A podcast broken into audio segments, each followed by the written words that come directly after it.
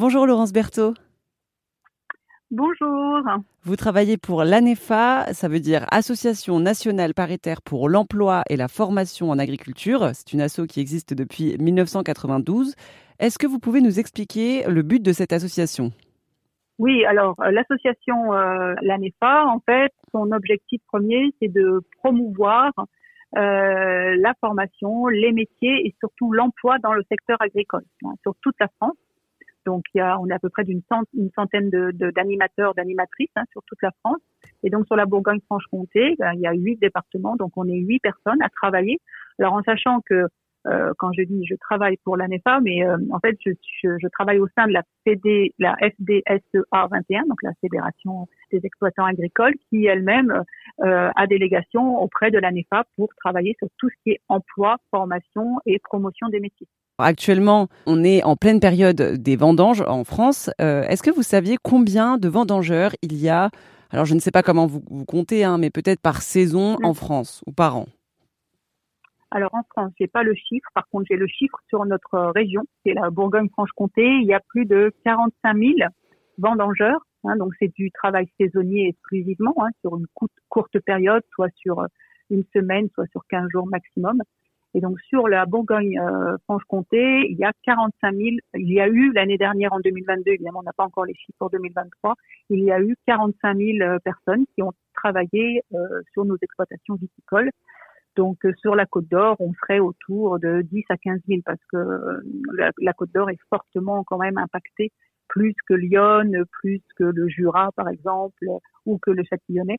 Donc euh, sur la Côte d'Or, on serait autour de 50 000. Combien il y a de saisons de, de vendanges par an? Ah ben, il y a une, euh, une saison de vendange hein, euh, qui, qui a lieu ben, alors soit fin août, soit plutôt début septembre, là avec tout ce qui concerne la météo à la fois très chaude et puis ensuite très fraîche là actuellement ou très pluvieuse. en fonction, moi j'ai les domaines avec lesquels je, travaille sur l'opération mobilitive. Il y en a qui commencent euh, là ce samedi, le 2, le 2 septembre, puis il y en a qui commencent plutôt, qui vont plutôt commencer à la mi-septembre.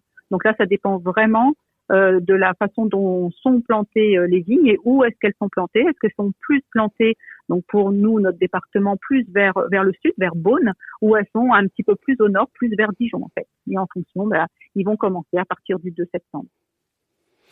Et quel est le profil, l'âge, voilà, de, des, des vendangeurs généralement? Alors, euh, il est, c'est, tout profil. Il y a, euh, il y a des hommes, il y a des femmes, il y a surtout quand même plus de personnes autour de 30-40 ans qu'un petit peu plus plus âgées, hein, parce que c'est quand même un travail qui est euh, très physique. là, pour l'instant, nos vendangeurs, bah, je crois que le plus jeune a 25 ans et le plus âgé, il doit avoir 50-55 ans. il y a quelques femmes, alors il y a peut-être 30% de femmes à peu près. Hein.